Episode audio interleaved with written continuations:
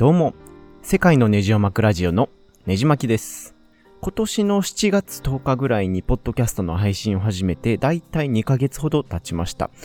ということで、本日は、ポッドキャストあるあるについて、お話ししようかと思います。僕自身、まあ、ポッドキャストを始めてまだまだ、えー新参者なんですけれども、まあ、リスナーとしては、中学生の頃から、かれこれ、まあ、10年以上聞き続けているので、まあ、ここで一旦個人的な、ポッドキャストあるあるをまとめてみようかと思いました。まあ、せっかく配信も始めたということで、えーリスナー編と配信者編、この二つに分けて、えーお伝えしようかなと思っています。まあ、それではまず、リスナー編のポッドキャストあるあるからお話していきます。まあ、よくありがちなのが、一つ目に、積もり積もるポッドキャストエピソードということですね。まあ、いろいろ興味のあるポッドキャストが多すぎて、あの、購読をいろいろしてしまうんですけれども、まあ、時間っていうのは割かし限られているので、えー、まあ、通勤時間に聞こうと、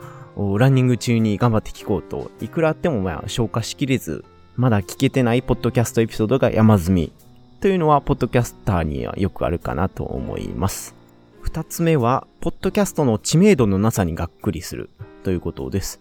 まあ、周りの知人に、えーポッドキャストって知ってるって、まあ、聞いてみても、あほとんどの方が、何それっていう感じになったりするんですけども、まあ、そこからあの、ネットラジオ的なやつって言ったりすると、まあ、あーとか、まあ、興味なさそうな反応が返ってくるということがしょっちゅうです。まあ、iPhone や iPod Touch なら標準でアプリが搭載されているのに、未だに盛り上がらないのがちょっと不思議に思うぐらいなんですけれども、まあ今後どんどん流行っていけばいいかなと思っています。iTunes をよくいじる音楽好きなら知ってるかなと思ったんですけれども、音楽好きほど、それほどラジオ的なのには興味なさそうで、あんまり聞いたこともないみたいな方が多い気がします。アメリカで流行ってるねんで、でもあんまり信じてもらえなかったりもします。次にお伝えしたいのが、2倍速で聞き慣れすぎて通常のスピードが不自然に聞こえるということです。ポッドキャストのほとんどのアプリには、え音声の速度を自由に変える機能がついているので、まあ、あの、聞き慣れてる方は、本当に、えー番組を2倍速、3倍速で聞いてく方も多いかと思うんですけれども、えーいざ普通のスピードで聞こうとすると、逆にゆっくりすぎて、えー不自然に聞こえるという現象がたまに起こります。これ割とあるあるなんじゃないかなと思ってます。まあそのまま英語のエピソードを2倍速で聞いてよくわからず聞き直すっていうこともあるあるですね。次のあるあるは、ポッドキャスト番組の感想とかを配信の方に送ろうとするも実際に行動に移さないということですね。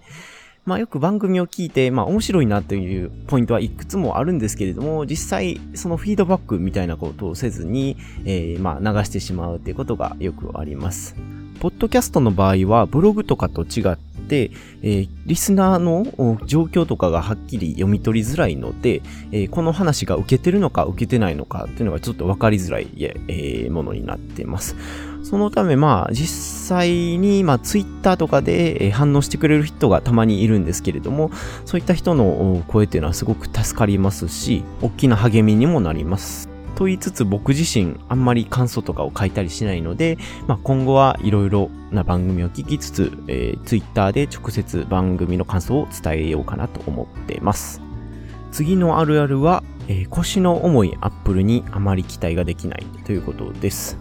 ポッドキャストってわりかし10年ぐらい前からあるサービスなんですけれども、まあ、あの、そのサービスがあること自体はいいんですけれども、あまり改善が見られないっていうところが不満としてちょっとあるかなと思います。まあ、iTunes で検索しようにも、まあ、いつも同じ番組に引っかかったりだとか、その配信のシステムとかもずっとそのままなので、何かしら発展をしてほしいかなと僕は思っています。まあ、Google も最近はポッドキャストのサービスに参入してきたので、今後は大きく変わるんじゃないかなという期待も持っています。てな感じで、まあ、リスナー編はこれぐらいなんですけれども、次は配信者編ということでお話ししようと思います。ポッドキャストあるある配信者編でまずお伝えしたいのが、えー知人にマイクの音質のせいか声変えてると驚かれるということです。まあ自分で聞いてもわりかし違和感があるんですけれども、普段話す声とマイクを通して聞こえる声というのが若干違うかなと僕自身思います。自分の声をまあ録音して、えー、そのキモさに触れてしまうみたいなことは、まあ誰もが直面する事実なんですけれども、まあこれは自分が、え、頭蓋骨の振動とかを込みで聞いてる一方を、まあ録音すると本当に声帯の震えだけで発生した音だけを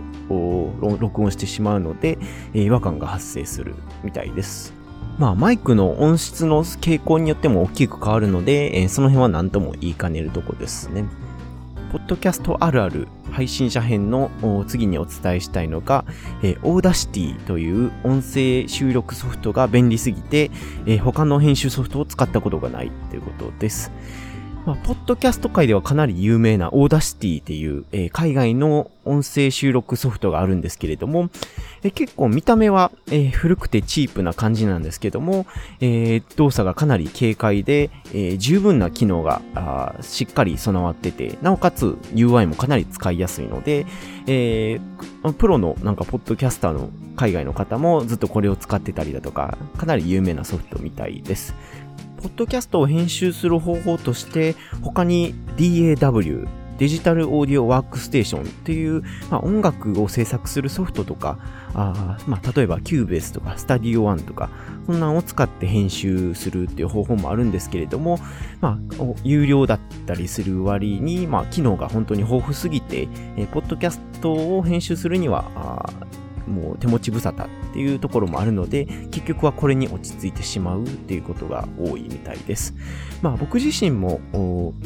DTM っていうパソコンで音楽を作る趣味を最近始めているので、えー、そういったすごいソフトも持ってるんですけれども、えー、ポッドキャストで使うのはシンプルな Audacity っていうソフトを使っています。ポッドキャストあるある次にお伝えしたいのが、えー、家の中の騒音の多さにびっくりするということです。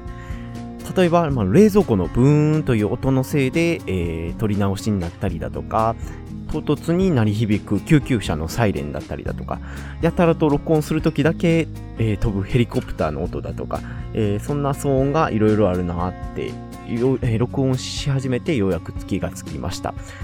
まあ、すぐ停止して取り直せばいいだけなので、まあ、そこまで苦労するわけじゃないんですけれども、まあ、あのー、なんかうるさくなった時は、まあ、あ、カットっていう感じで取り直すこともたまにあります。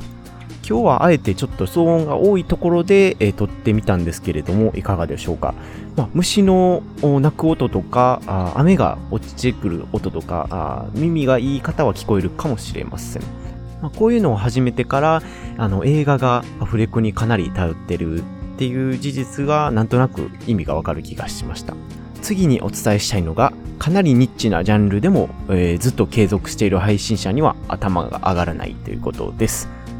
まあ僕のポッドキャストは雑多な感じでいろんなジャンルのことについて話してるんですけれども、まあ特定のポッドキャストとかは本当に、えー、まあ匂いのことだけについて話してるだとか、まあ車のことだけについて話してるだとか、あの、カードゲームの話だけをしてるだとかあったりするので、そういうのをずっと続けてるって方は本当にそのジャンルのものが好きなんだなと、本当に頭が上がりません。まあ僕もいずれはもうちょっとそういう濃い話もできるように、えー、したいと思います。まあ名曲紹介コーナー3121はそれにちょっと当たるかもしれません。えー、次にお伝えしたいのが高いマイクがどんどん気になるということです。僕が今使っているのは、マランツというドイツ製のメーカーのマイク、えー、8000から9000ぐらいのを使ってるんですけれども、まあこれでもかなり奮発した方かなと自分では思っています。まあその DTM っていうパソコンで音楽を作る用のマイクとしても使おうと思ってたので、まあそれなりにマイクを使おうかなとは思ってたんですけれども、オーディオの世界って上を見るとキリがなくて、マイク一つでも本当にうん万円ぐらいするやつがポンポンあるので、本当にどんな音がするのかなっていう興味がどんどん湧いてきます。まあ、ということを言った上で、次のあるあるに移るんですけれども、音質が気になるが、結局今のまま続けるということです。まあ自分のポッドキャストを聞いてて、えー、ちょっと低音がこもってたりだとか、あなんか高音がキンキンしてたりするのがちょっと気になるんですけれども、え結局編集するのも、マイクを変えるのも、設定するのもめんどくさいので、結局今のままでいっちゃうっていうことです。これ割とあるあるじゃないでしょうか。まあ次にボーナスが出た時などは、まあ手話の、えー、いいマイクなどを買いたいかなと思っています。で、次にお伝えしたいのが、マイク台やスタンドを買うのが恥ずかしいので、えー、未だに手持ちで収録するということです。まあちょっとまあ部屋が狭くて邪魔っていうのもあるんですけれども、なんかマイク台とかをわざわざ買って収録するのはちょっと恥ずかしいかなというとこもあるので、まあ僕の場合は未だに手持ちでやってます。まあ、他のポッドキャスターがどういう環境でやっておられるのかあんまり詳しくは知らないですけれども、まあ、こうやって地味に、えー、スマホとか、えー、IC レコーダーとかあちっちゃいマイクとかを持って、えー、手持ちで収録している方っていうのは意外と多いんじゃないかなと思っています。まあ、これについては場所の問題が解決すればあちょっと変えていきたいかなと思っています。で次にお伝えするのが、えー、リアルにポッドキャストをやっていることを話せる友人はほんのわずかということです。まあ、ラジオみたいなもんで結構個人的な部分、しかもまあゲイということをカミングアウトしつつやってるので、えー、このポッドキャストについてお話しできるのはあんまり多くないというところです。まあ、気恥ずかしさみたいなのもあるので、まあ、よっぽど仲いい人じゃないと、このことは話せないかなと僕は思っています。ま、他のポッドキャスターの方はどうなんでしょうかね。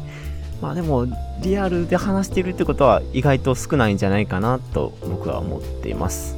えー、次にあるあるとしてお伝えしたいのが、えー、全世界にさらされていることを忘れて、リアルじゃ絶対話さないような恥ずかしいことも、えー、披露してしまいがちということです。